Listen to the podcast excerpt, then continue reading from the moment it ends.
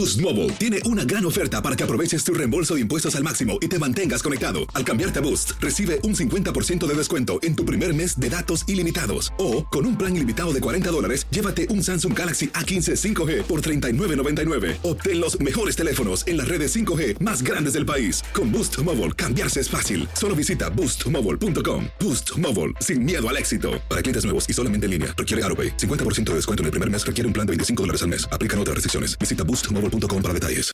Familia querida de Univisión, aquí Lucero para decirles que no se pueden perder el gallo de oro. Lunes a viernes a las 9 por Univisión. El siguiente podcast es una presentación exclusiva de Euforia On Demand. Bueno, antes de comenzar el análisis, rapidito, nos llega información aquí de que hay aviso de inundaciones repentinas. Escúchenme bien, si usted está en la carretera o si vive en alguna de estas áreas, hay aviso de inundaciones repentinas para Bayamón, Canóbanas, Carolina, Cataño, Guainabo, Loíza, San Juan y Trujillo Alto, básicamente toda el área metropolitana y algunas de las de los pueblos aledaños hacia el área este. Esa, ese aviso de inundaciones es hasta las 4 y 45 de la tarde y también se emite un nuevo aviso de inundaciones repentinas un poco después para Río Grande y Luquillo hasta las 4 y cuarto de la tarde. Canóbanas, Bayamón, Carolina, Cataño, Guaynabo, Loíza, San Juan y Trujillo Alto, aviso de inundaciones hasta las 5 menos cuarto. Y Luquillo y Río Grande hasta las 4 y cuarto. Por lo tanto, digamos que eh, no es aconsejable que usted esté dando vueltas por la calle si no tiene que hacerlo. Si usted es de los que hoy tuvo el día libre, pues no se vaya a novelerear ni a ver las inundaciones, quédese en su casa aunque se pierda algo por las redes, estoy seguro que van a, poder ver reportadas muchos de los incidentes y así pues no tiene usted que ponerse en riesgo. Y si usted vive en, áreas como esta, donde las inundaciones repentinas pueden ocurrir, pues póngase a salvo. Entiendo, he escuchado por, la, por los medios en la mañana que hay algunos lugares donde hay refugios disponibles. Si usted cree que es aconsejable y que es donde usted está, no, no es seguro, pues mire, váyase a un refugio. No, es mejor tener la incomodidad de salir de la casa, aunque sea un par de horas o una noche, que poner en riesgo la vida.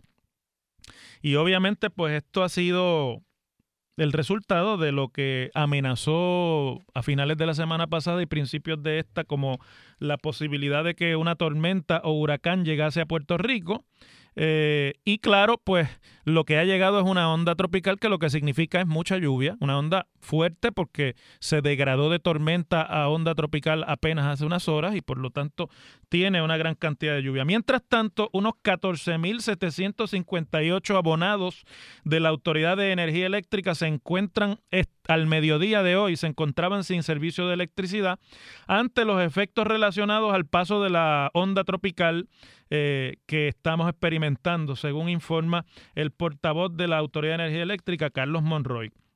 Se indica que este número incluye los cerca de 1.500 abonados que llevaban 10 meses sin servicio de electricidad como resultado de los huracanes Irma y María, que básicamente están concentrados en Yabucoa y en esa parte este del país. Pero a esos 1.500 pues se le añaden eh, unos tantos más para sumar a 14.758 al mediodía.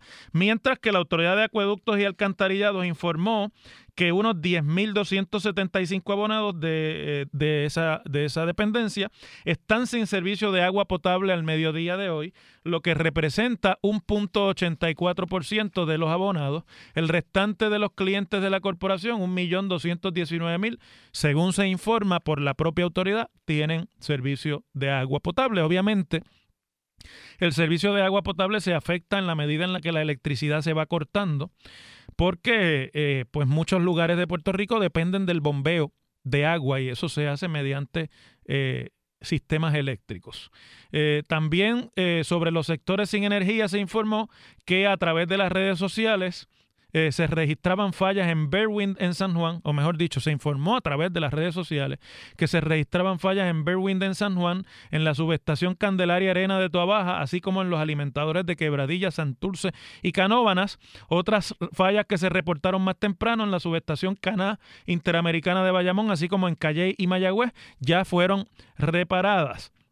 Hasta el momento, el único informe que se ha recibido fue de un árbol caído que se, que se llevó cables en el tendido eléctrico en la carretera número 1, en el kilómetro 41.5 del barrio Beatriz del sector Abejas en Caguas municipio de Cagua informó que esperan por la llegada del personal de energía eléctrica para atender la situación. Asimismo, la alcaldesa de San Juan, Carmen Yulín Cruz, reportó en las redes sociales que se han registrado inundaciones menores en San Juan. Específicamente, se han afectado los sectores de la Parada 18 en Santurce, que es un lugar que propende mucho al problema de las inundaciones, porque aparentemente hay ahí cuerpos de agua y desagües que no están funcionando adecuadamente y en el área de los caños en Santurce. El personal del municipio trabajaba en el sistema de bombeo que se supone que no permita esa acumulación de agua en las zonas, comentó la alcaldesa eh, en términos de que el nivel del caño Martín Peña ha subido y podría generar más complicaciones en la zona del caño. Ahí tienen un pequeño eh, resumen de cuáles son las condiciones a esta hora del día.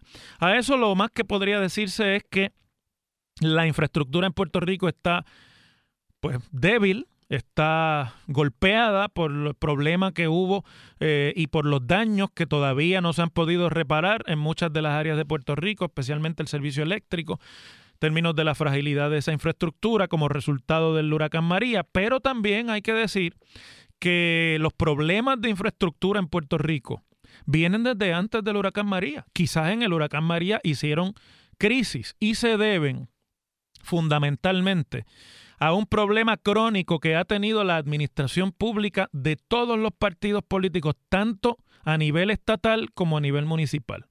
Y es lo que muchos de nosotros hemos señalado por tanto tiempo. La, el abandono, la dejadez, la falta de conciencia en cuanto a los trabajos de mantenimiento que hay que dar a la infraestructura para que se mantenga en óptimas condiciones. En este país una de las grandes fallas de nuestro sistema de administración pública es que usted viene cuando se podía, se emitía deuda pública, se gastaban millones de dólares o miles o cientos de millones de dólares en obras faraónicas de infraestructura, cambiaban inclusive el curso de algunos cuerpos de agua para acomodar eh, obras, inclusive también proyectos de vivienda y demás, y luego que todo eso se hacía con un enorme esfuerzo financiero del pueblo de Puerto Rico a base de deuda y de otras vicisitudes que han tenido que pasarse en Puerto Rico siempre para financiar los proyectos de obra pública. Nadie presupuesta y a nadie le parece importante una partida adecuada para el mantenimiento. ¿Saben por qué? Y es una razón sencilla, una razón política.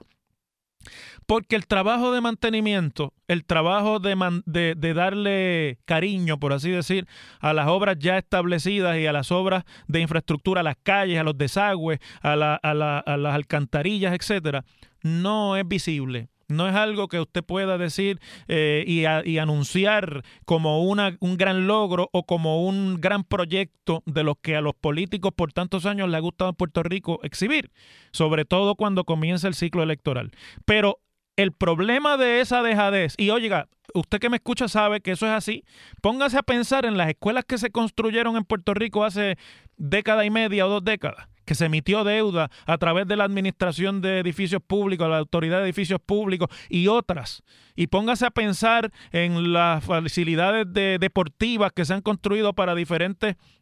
Eh, eventos en Puerto Rico o póngase a pensar en las grandes autopistas que se construyeron y las, y las carreteras que se han construido en Puerto Rico y póngase a pensar cómo están esas obras hoy día. Y usted sabe que le estoy diciendo las cosas como son, la verdad. Y como no se ve y como no se puede exhibir y como no se puede decir que es obra pública para después llenarle el ojo en una campaña política a un elector que está acostumbrado a canjear su voto o en ese sentido prácticamente entregárselo a quien más le dé, pues nadie lo hace o no se le da la prioridad que se tiene que dar.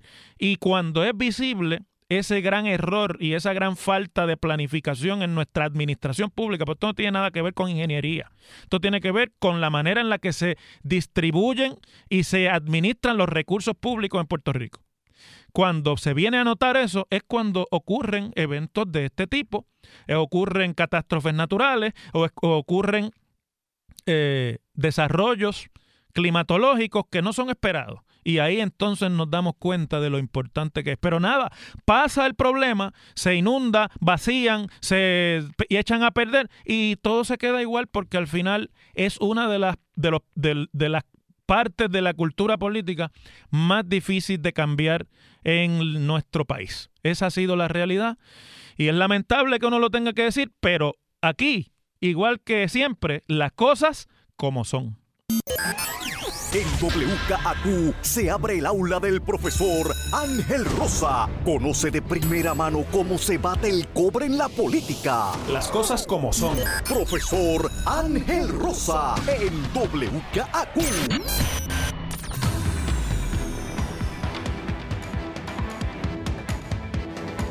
Bueno, se ha anunciado primero que ante la petición del gobierno de Puerto Rico para que la jueza federal Laura Taylor Swain decida si la Junta de Supervisión Fiscal tiene o no el poder que se ha abrogado mediante el presupuesto de Puerto Rico para no solamente afinarlo con el plan fiscal que la ley promesa le da autoridad a aprobar, sino para decir específicamente en qué partidas el gobierno de Puerto Rico tiene que dejar de gastar o va a gastar menos y en y qué partidas se van a atender. Y ante el planteamiento mediante una demanda del gobierno de Puerto Rico de que la Junta lo que puede decir es la cifra o la meta de ahorro y de reducción del gasto, pero que le corresponde, como dice el gobernador Rosselló, al gobierno la formulación de política pública, que es decir, en qué cosas se va a gastar el dinero y en qué cosas no, pues se ha iniciado el pleito y se, eh, sobre quién tiene razón para eso. Y curiosamente, la jueza Swain ayer eh, concedió, o antes de ayer, concedió una moción del gobierno de Puerto Rico para acelerar los términos de las mociones y las contestaciones que cada parte tiene que darle a, a la demanda. Y se propone la jueza decidir quién tiene la razón en cuanto a esa disputa en una vista ómnibus, es decir, en la que ella va a decidir otras tantas cosas del proceso de renegociación y reestructuración de la deuda de Puerto Rico, que se va a llevar a cabo el 25 de julio próximo en el Tribunal de Distrito Federal de Puerto Rico, que está en la calle Chardón en Atorrey. Lo que, se ha, lo que ha trascendido, por lo menos por parte de los portavoces del gobierno, es que es un asunto sencillo en términos de hasta dónde llega o no llegan las disposiciones de la ley promesa y que para eso no hay que entender muy técnicamente en la materia, excepto eh, remitirse al espíritu y a la letra de la ley promesa, que es bien específica en cuanto a qué cosas se pueden hacer y qué cosas no se pueden hacer. Y en otras, como decíamos el viernes con el amigo Guillermo San Antonio Hacha, es, me parece a mí, a propósito, deliberadamente ambigua la letra de la ley promesa para dejar en ese claro oscuro la posibilidad de granjearse el control que necesitan estos instrumentos creados por el Congreso para bregar con el gasto público de Puerto Rico. Entiéndase la Junta y los elementos procesales que la Junta tiene a su disposición. Es curioso que sea el 25 de julio que se va a dar esa vista. Estoy seguro que no fue esa la mentalidad de la jueza al poner esa fecha para la vista en la que va a atender esa y otras mociones que ya mismo vamos a explicar también, sino que pues es la coincidencia, pero es una coincidencia que nosotros tenemos que resaltar aquí, porque miren, en el fondo de lo que se trata aquí es de si el gobierno de Puerto Rico, oficiales electos, por usted y por todos los que hemos ido a la urna electoral, no en el pasado encuentro electoral de 2016, sino en el 12, en todos los años anteriores en que hemos ido a las urnas a elegir funcionarios para administrar el gobierno de Puerto Rico. Eh, eso, si ese ejercicio tiene algún valor jurídico a estas alturas del año 2018, o si en realidad, como parte de los poderes plenarios que el Congreso dice tener sobre Puerto Rico en la exposición de motivos de la ley promesa quedan abolidos o se han ido por el chorro para siempre los poderes de autogobierno que nosotros pensamos en Puerto Rico que teníamos desde que se aprobó en 1950 la ley 600 y que como resultado de lo cual se aprobó la Constitución de Puerto Rico, tanto por el pueblo como por el Congreso y el Ejecutivo americano, en 1952. Y pues aquí no hay mucho más que decir. La ley es clara en cuanto a que la autoridad máxima de la Junta es hacer el plan fiscal y certificar unos presupuestos que estén alineados con ese plan fiscal. No entra en los detalles, ninguna ley lo puede hacer en cuanto a qué es lo que esos presupuestos deben decir y qué es lo que no deben decir. Por lo tanto, cada cual está interpretando aquí cuál es su poder pero la ley sí es clara en términos de que nada de lo contenido en el plan fiscal y en los presupuestos puede, es apelable ante un tribunal federal. Y la ley de arrancada le quitó lo que llaman en derecho standing al gobierno de Puerto Rico y a los otros grupos para cuestionar lo que esté allí en ese plan fiscal y en ese presupuesto que la Junta pues dice que cumple con su plan fiscal. Por lo tanto, la jueza tiene dos caminos aquí. Y son dos caminos importantes. Uno es entender que la Junta se está extralimitando en términos de decir cuáles partidas o no el gobierno debe aprobar en un presupuesto si ya puso una meta. Pero pónganse a pensar, si la meta está puesta, pues entonces ¿para qué le dan a la Junta el poder de certificar el presupuesto? Porque las metas están puestas en el plan fiscal. El plan fiscal es el que le dice al gobierno hasta dónde puede gastar y hasta dónde no puede gastar. O sea que si al Congreso no le hubiese interesado que la Junta tuviera algo que decir sobre las partidas de gasto, pues no le habría dado tampoco autoridad para certificar un presupuesto. Le habría dicho en la ley que el presupuesto tiene que estar alineado al plan fiscal y ya, pero no hubiese puesto a la Junta a decidir específicamente sobre el presupuesto porque el presupuesto es un plan de gastos con líneas que se llaman partidas de los gastos de los programas gubernamentales. Y por lo tanto, si usted le dio el poder de certificar el presupuesto, uno tiene que, podría entender que la Junta puede meterse en lo que contiene ese presupuesto, porque si no, pues no habría ninguna necesidad. Ahora, también la, la ley dice en como discutíamos el viernes aquí en la sección 303, que eh, el gobierno sigue teniendo autoridad sobre los asuntos locales y que inclusive tiene autoridad para gastar del dinero público en hacer valer su, autoridad a través de programas de gobierno. Pues vamos a ver ahora cuál de las dos cosas es que la jueza entiende. Ese es un camino. Que la jueza decida básicamente que lo que dice la ley es que ella no se puede meter y que lo siente mucho, o que la jueza entre a mirar cuánto de su poder la Junta ha, utilizado y en cuánto de su poder la Junta se ha extralimitado y aclare ella la línea fina que hay entre una u otra eh, disposición de la ley y esas ambigüedades que son una especie de, de claroscuros, de boquetes de oscuridad que tiene la ley, pues que la jueza las aclare ella misma. Todo eso lo vamos a tener claro porque aparentemente ya está lista para resolver, no necesita que le expliquen mucho el derecho. El día 25 lo que quiere es que las dos partes acaben de argumentar para ella decidir.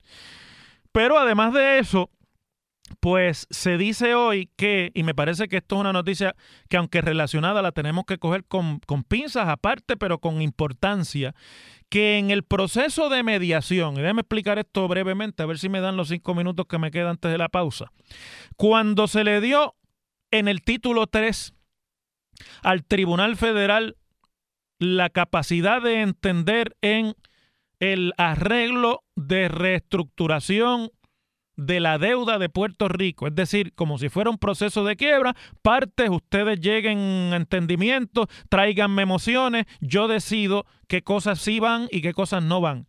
Al fin y al cabo, qué se va a pagar y qué no. Cuando eso se le dio, la como parte de las guías de muchos de estos procesos de quiebra, no necesariamente porque lo diga así la ley promesa, la jueza Swain decidió utilizar la estrategia de la mediación y ella nombró jueces federales mediadores para las diferentes áreas en las que puede haber discusión o disputa entre los acreedores y bonistas de Puerto Rico. Ese proceso de mediación en el cual el gobierno de Puerto Rico está representado por la Junta de Supervisión Fiscal, no por el gobierno per se. En todos los procesos de título 3 es la Junta la que representa al gobierno de Puerto Rico. Pues se han dado una serie de conversaciones entre varios grupos de acreedores. La más resonada, la más que ha llegado a los oídos de nosotros los mortales acá abajo, es la disputa que tenían los bonistas de Cofina, que son la corporación para el financiamiento del interés apremiante, que se nutre de los ingresos del IBU o de parte de los ingresos del IBU como una fuente para repagar esos préstamos, esos bonos, esa deuda y la de los bonistas, que son bonistas del gobierno central mediante las cláusulas constitucionales que se llaman obligaciones generales y que están protegidas en la constitución como que tienen la prelación, la, primera prioridad de pago cuando los chavos no dan, por encima inclusive de los gastos del Estado. Y ahí había una disputa en términos de que unos decían, mire, los chavos del IBU son del gobierno central, no se pueden ignorar, no se pueden marcar para pagar otro tipo de deuda porque son parte de los chavos que me tienen que usar para pagarme a mí. Los otros decían, no, porque está una ley especial y ya ahí me dan a mí un método de repago. Esos chavos son míos y me pagan a mí. Bueno, entre ellos dos han llegado a acuerdos y a conversaciones y aparentemente la Junta de Supervisión Fiscal también ha estado pendiente y participando de esas negociaciones y aparentemente parte de lo que se va a discutir el día 25 en esa vista es esos acuerdos o esos procesos o esos resultados del proceso de mediación ordenado por la jueza Swain. Que me parece que se pueden desde ahora advertir, sin entrar mucho en detalle, eh, se pueden advertir como un paso de avance. Primero, hay dos cosas que usted puede concluir a base de que esto esté ocurriendo. Número uno, que Puerto Rico va a tener que pagar deuda que la idea esta de que el proceso de reestructuración es para que Puerto Rico pague cero eh, de deuda, eso no es cierto. Eso no es posible y aquí algo vamos a tener que pagar de lo que se cogió prestado. Y en segundo lugar, que si los bonistas que más problemas tienen entre ellos para ver cuál es el que tiene derecho al PAI se han puesto de acuerdo y suena aceptable ante la Junta y el Tribunal, no estoy diciendo que así sea, pero puede ser eso lo que estemos viendo el proceso de reestructuración de la deuda pública puede adelantar y puede inclusive culminar antes de lo que teníamos nosotros pensado. Y eso de, de cualquier forma es una buena noticia. Les voy a explicar por qué en 30 segunditos. Wilfredo, en 30 segunditos. Porque de lo que sea el resultado de cómo se reestructure la deuda, repito y explico, de cómo termina ante el tribunal, la idea de cuánto el gobierno de Puerto Rico va a tener que repagar de esos préstamos y de esos bonos y de esa deuda va a depender la cantidad de fondos disponibles para el gasto público a través del presupuesto que no sea el pago de deuda. Entiéndase, salarios, nómina, pensiones etcétera, etcétera, etcétera. Una cosa va de la mano de la otra y es importantísimo cómo culmina el proceso de renegociación o reestructuración de la deuda, porque sabremos a largo plazo entonces ya de una, de una manera firme cómo es que Puerto Rico va a poder gastar sus recursos una vez sepamos claramente qué es lo que vamos a tener que pagar y qué no. Mientras tanto, y con esto termino, me parece que las cosas puede que terminen antes. Ojalá que sea así. Y ese proceso, al fin y al cabo, le va a permitir a Puerto Rico, y eso es algo también positivo, que se regrese, Puerto Rico regrese a los mercados de bonos lo antes posible, que es fundamental para el financiamiento de lo que vayamos a hacer en Puerto Rico, sea Puerto Rico Estado, sea Puerto Rico una república independiente o asociada, o continúe siendo un Estado libre asociado. Las cosas como son. El pasado podcast fue una presentación exclusiva de Euphoria On Demand. Para escuchar otros episodios de este y otros podcasts, visítanos en euphoriaondemand.com. Boost Mobile tiene una gran oferta para que aproveches tu reembolso de impuestos al máximo y te mantengas conectado. Al cambiarte a Boost, recibe un 50% de descuento en tu primer mes de datos ilimitados. O, con un plan ilimitado de 40 dólares, llévate un Samsung Galaxy A15 5G por $39.99. Obtén los mejores teléfonos en las redes 5G más grandes del país. Con Boost Mobile, cambiarse es fácil. Solo visita boostmobile.com. Boost Mobile, sin miedo al éxito. Para clientes nuevos y solamente en línea, requiere AroPay. 50% de descuento en el primer mes requiere un plan de 25 dólares al mes. Aplican otras restricciones. Visita Boost para detalles. Lo mejor, lo más impactante, está por venir en Tu vida es mi vida. De lunes a viernes a las 8 por Univisión.